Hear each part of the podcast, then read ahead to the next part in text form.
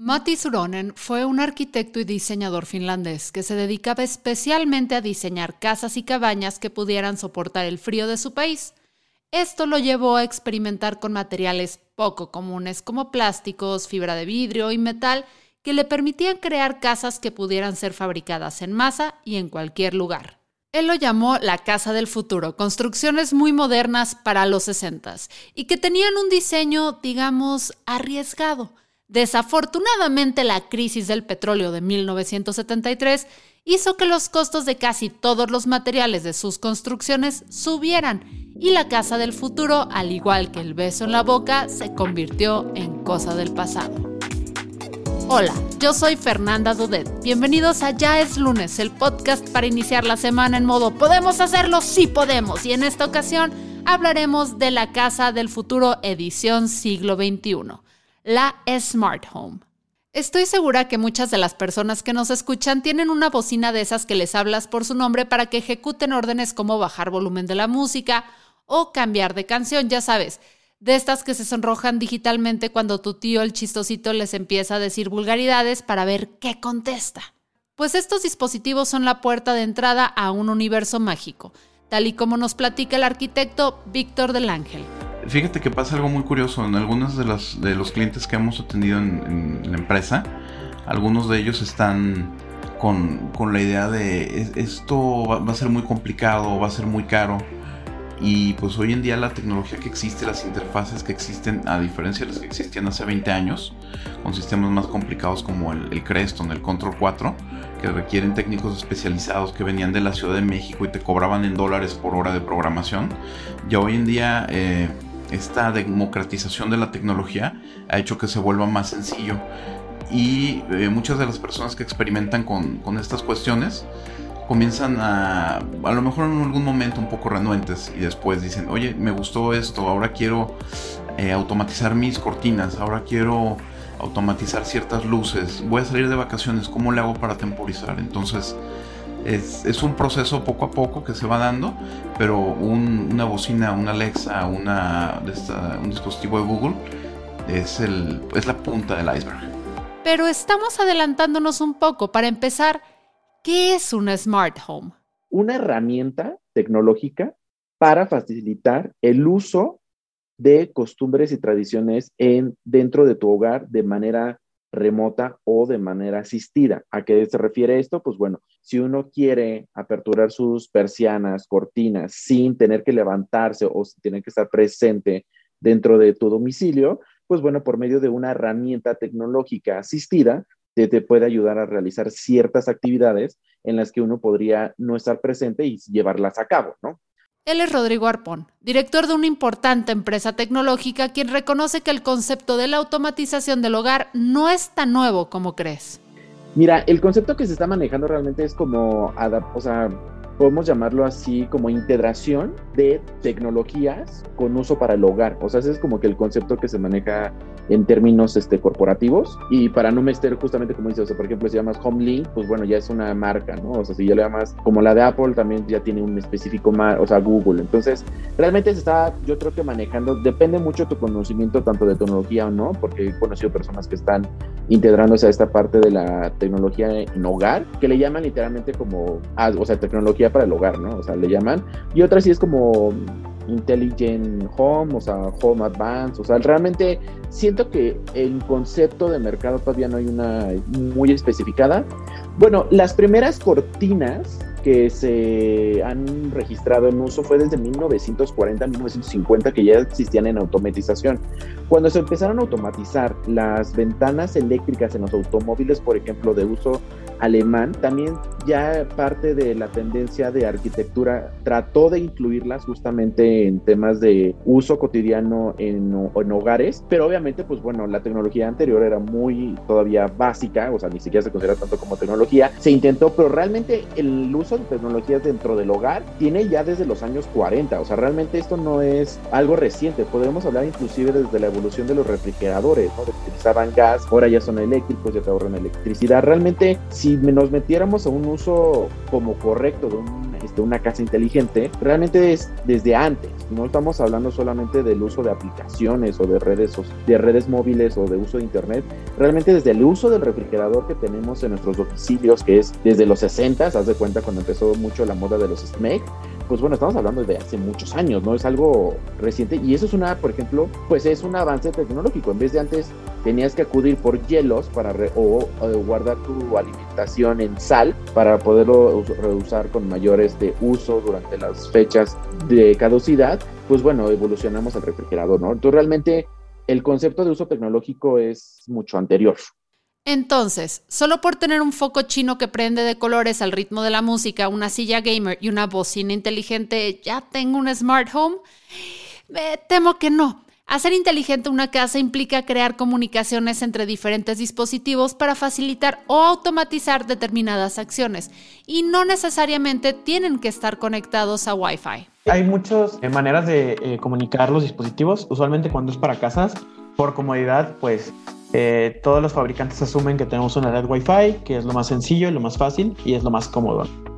Pero pues hay otras maneras de comunicación, ya sea por Bluetooth o conexiones físicas por cable, por USB, que te permiten conectar y eh, administrar estos dispositivos de manera local, sin tener que tener conexión por internet o inalámbrica, que pues es más fácil interceptar conexiones inalámbricas que cableadas, ¿no?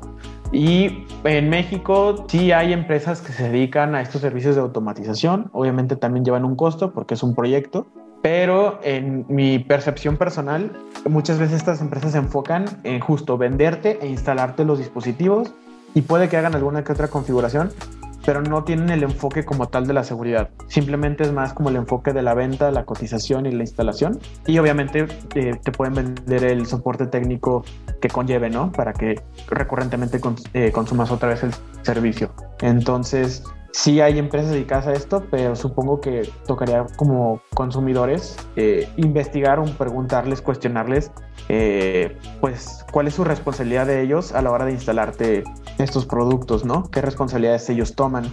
Ya sea de manera en un contrato, por escrito, por alguna manera en la que ellos manifiesten que pues sí se hacen cargo de esta parte o si esa responsabilidad queda totalmente para el cliente, pues nosotros hacernos eh, pues de una investigación para pues tener las prácticas seguras básicas, pues. Ricardo Aguilera es estudiante de ciberseguridad en Guadalajara y maneja a la perfección este concepto que tenemos que entender para estar en onda, el Internet de las cosas.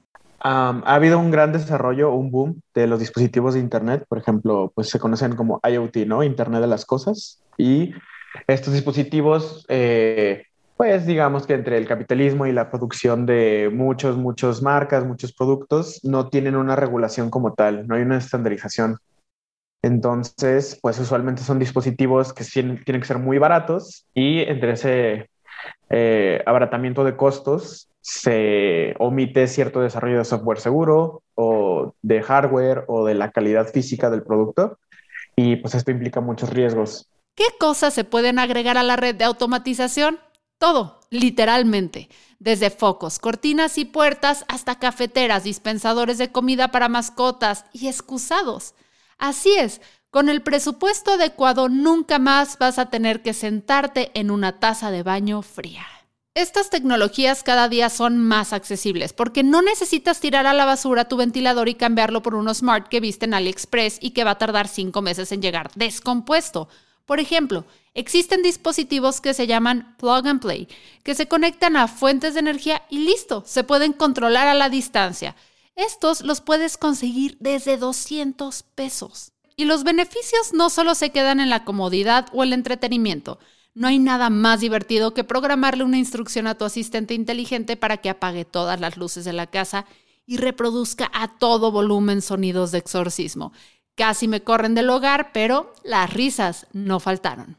La automatización también puede ayudar a hacer más fáciles algunos procesos para personas con algún tipo de discapacidad o para aquellos que ya no pueden hacer tan fácilmente algunas tareas la verdad es que si lo vemos de una manera ideal, donde toda la parte de la seguridad está cubierta, pues sí es un beneficio enorme poder tener la automatización para personas que tienen ciertas condiciones, por ejemplo, que requieren que su cuarto esté a cierta temperatura, eh, gente que tiene movilidad limitada, pues por ejemplo hay motores para cortinas, algo tan sencillo como poder abrir tus cortinas y disfrutar de tu día en tu casa o donde te encuentres pues sería ideal, ¿no? Que pudieras hacerlo todo desde un solo clic o desde tu celular o desde cualquier otro medio que te facilite no estarte desplazando por tu casa. Eh, si tienes mascotas y te gusta tener esa compañía, por ejemplo, pues hay automatización para la alimentación de tus mascotas, que le puedas dar agua, que le puedas dar comida de manera periódica. Tus cerraduras, que no necesites llaves, por ejemplo, si tienes Parkinson y no puedes tan fácilmente insertar una llave en un lugar, pues a lo mejor tienes tu celular, un comando de voz o una huella, este, etcétera. Pues sí, ¿no? Los beneficios son, son increíbles. ¿Qué necesitas para entrarle a este mundo? En primero, delimitar qué necesitas. No es lo mismo automatizar una casa de soltero que la casa de tu mamá o la casa donde viven ocho personas que se odian entre sí, pero que saben que se necesitan mutuamente para completar la renta. Delimitar las necesidades que quieres cumplir te va a ahorrar muchos problemas en el futuro. En segundo lugar, personalmente te recomiendo iniciar por conseguir una bocina inteligente. No solo porque así tienes alguien con quien hablar en el tristísimo caso de que sea necesario, sino porque Alexa, Siri o Google Home se convierten en los controladores centrales de tus dispositivos y ahorran mucho tiempo en la automatización. Pero eso sí, siempre hay que ser responsables con la seguridad en tus dispositivos pues creo que sí es importante que si le vas a brindar el servicio o el apoyo a un adulto mayor para facilitar pues de su vida con esta automatización de las casas, pues hay, por ejemplo, eh, controladores centrales para todos los dispositivos, de manera que tú puedas administrar todos los dispositivos inteligentes de tu casa desde una sola aplicación o desde un solo dispositivo y que estén interconectados. Entonces es importante que no solo vayas y le instales un foco, una Alexa, un asistente personal a tu ser querido, familiar o persona, sino que te asegures pues de esto, de la calidad de los productos, de estarlos monitoreando constantemente, porque muchas veces es muy fácil comprar el producto muy entusiastamente, lo instalas, lo conectas con tu aplicación eh, para eh, utilizarlo, monitorearlo, sin embargo ya no le vuelves a prestar atención. Ya no puedes estar, hay gente que puede monitorear ya sea la red o ya sea el comportamiento del dispositivo o ver que esté funcionando de manera adecuada, que no sea un riesgo tanto físico por alguna cuestión de falta de mantenimiento, como una cuestión de administración o configuración del dispositivo, porque muchas veces los dispositivos vienen configurados de maneras por defecto que no son seguras, que haciéndole un pequeño ajuste ya quedarían. Entonces creo que lo más importante es no dejarnos llevar por eh, la compra y la emoción de tener la automatización de las casas, sino pues es un uso responsable, ¿no? Una vez que entras a este mundo este, de la automatización de las casas, está muy padre, está muy bonito, pero pues implica una responsabilidad, sobre todo si lo, lo haces para alguien más. Finalmente te recomiendo mucha paciencia. A lo mejor eres de esas personas a las que su tía les ha dicho, tú ya naciste con el chip integrado, mijito, y le entiendes más rápido a esto que nadie. Pero esto no necesariamente se traduce a personas que pasan por un proceso de aprendizaje más largo. Y en ese caso, créeme, al principio vas a pasar mucho, mucho tiempo intentando automatizar que todas las luces de tu casa se apaguen cuando el timbre y la cámara de vigilancia detecten que es el cobrador de Coppel. Como lo mencioné, muchas bocinas inteligentes ya tienen esta disposición de programar tus objetos inteligentes, pero también lo puedes hacer a través de aplicaciones o páginas web. Personalmente recomiendo una que se llama If This Then That, googleala así, es el primer resultado, ifttt.com, no hay pierde. Este es un servicio web que permite crear y programar acciones para automatizar diferentes tareas y es tan mágico que casi casi asusta. Por ejemplo, Puede programar iniciar cada mañana con una alarma basada en una lista de Spotify para luego, en cuanto se acaba la lista, Alexa me recuerde cuáles son mis citas del día, me prenda la tele y la cafetera para ponerte a trabajar con un cafecito bien cargado con Venga la alegría, como ruido de fondo. Díganme si eso no sería ya el mismísimo cielo. Y no solo te sirve para dispositivos, también lo puedes usar, por ejemplo, para subir a Twitter la misma foto que subiste a Facebook o Instagram o incluso lo puedes programar para que cada que te metas a WhatsApp después de cierta hora de la noche, tu celular se ponga en modo avión para evitar mandar mensajes a tu ex.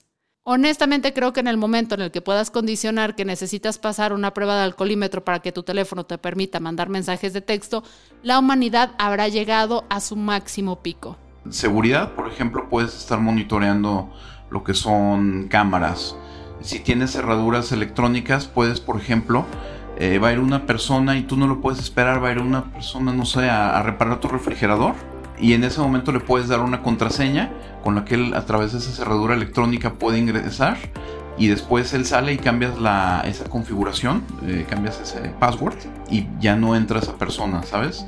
Mm, puedes solucionar cuestiones de... Tengo un cliente que él vive en la Ciudad de México y tiene un departamento aquí al que viene cada semana y tiene también este, una colección de, bonsáis así increíbles y él a distancia puede gestionar el riego de sus bonsáis porque él no, no, no lo confía nadie a dejarle esos, esos arbolitos que son muy, muy especiales ¿no? para él. Puedes, por ejemplo, abrir persianas, cerrar persianas con sensores. Estás en a lo mejor un horario en el que necesitas iluminación en cierto nivel, una cierta cantidad de luces y automáticamente conforme el sensor detecta que hay luz natural, puede empezar a dimear la, luz artificial que tienes al interior conforme va abriendo las, las persianas. O sea, son un sinfín de posibilidades. ¿Qué otras consideraciones hay que tener en cuenta para la automatización de acuerdo con nuestros expertos? Incluso, aunque no lo parezca, pues digo, nosotros como consumidores normales, pues nunca sabes realmente quién puede tener un interés en ti, aunque no te consideres una persona influyente, pues por cualquier pequeña relación que alguien haga contigo, si alguien sabe que, por ejemplo, en tu caso trabajas con eh, alguna persona en redes sociales o lo que tú quieras, tú también puedes ser susceptible a ataques para finalmente llegar a otra persona. Entonces no se trata de imponer paranoia ni nada, simplemente que hay cosas sencillas que podemos hacer como usuarios para mejorar nuestra seguridad básica. Hay cosas tan sencillas que podemos hacer que ya le tomaría a un atacante horas o días de trabajo, pues el simple hecho de no hacerlos o omitirlo o desconocer esta información eh, le facilita el trabajo a cualquier persona que puede ser un estudiante entusiasta, puede ser alguien que esté buscando por alguna razón en particular, deudas, alguna obsesión personal o ya otro nivel un poquito más alto gubernamental o lo que tú quieras, ¿no? Pues los principales consejos sería, por ejemplo, pues consumir o comprar productos que sean de marcas reconocidas, que sea de empresas que tienen ya estándares de desarrollo de software, estándares de seguridad, por ejemplo, incluso hasta para comprar un foco LED. Yo en mi caso personal pues conozco de vulnerabilidades que se dan con un simple foco LED por el hecho de estar conectado a tu red, puedes acceder a cierta información o ya hay técnicas más que suenan a película, James Bond y cosas así que pues no son tan fáciles de que ocurran, pero pues si te conviertes en una persona de interés, pues también es otra entrada de una superficie de ataque. Pues las maneras más recomendables para personas pues comunes que no se especializan demasiado en el tema tiene que ver con pues la red de internet, que creo que es lo que más sencillo. Todo mundo tiene usualmente una red de internet en su casa y pues hay ciertas prácticas sencillas, ¿no? Como cambiarle el nombre de la red, que no venga por defecto cuando te lo da tu proveedor, cambiarle la contraseña por defecto a la red que te da tu proveedor y pues usualmente tú te puedes conectar a tu modem como tal y administrarlo. Entonces también tiene usuario y una contraseña por defecto que suele ser, por ejemplo, admin como usuario y contraseña admin. Esto es una práctica súper estandarizada en todos los dispositivos y la gente cree que con que tu red Wi-Fi tenga una contraseña ya está seguro, cuando la realidad es que tu dispositivo puede ser administrado con contraseñas o usuarios pues débiles, sencillos, fáciles de adivinar. Y esto es lo que realmente es el problema, porque si alguien administra tu modem, te puede sacar a ti y a tus dispositivos, puede estar viendo tu tráfico, puede estar monitoreándote y saber, por ejemplo, tus rutinas eh, de cuándo se encienden y se apagan tus luces, cuándo se cierra una puerta, un candado, todo ese tipo de información sobre cómo te desplazas, a qué horas comes, a qué temperatura te gusta estar. Si tienes dispositivos relacionados con tu salud, también podrías estar este, filtrando información sensible pues, sobre tu persona. Entonces, la manera más sencilla es nada más cuidando las credenciales que tienen que ver con tu modem o con tu internet y comprando dispositivos pues de marcas reconocidas, porque pues ahorita está la tendencia de AliExpress, de eh, páginas este, pues que consiguen productos este, mucho más baratos y pues estos suelen ser los que tienen todos los problemas que te puedes imaginar con la ciberseguridad. Yo soy Fernanda Dudet y esto fue un episodio de Ya es lunes, el podcast de Neobox, el servicio de hosting número uno de México. Hablando de ser el número uno de México, en Neobox te estaremos dando 20% de cashback al contratar cualquiera de nuestros planes de hosting, resellers o VPS por un año. Consulta los términos de esta promoción en neobox.com.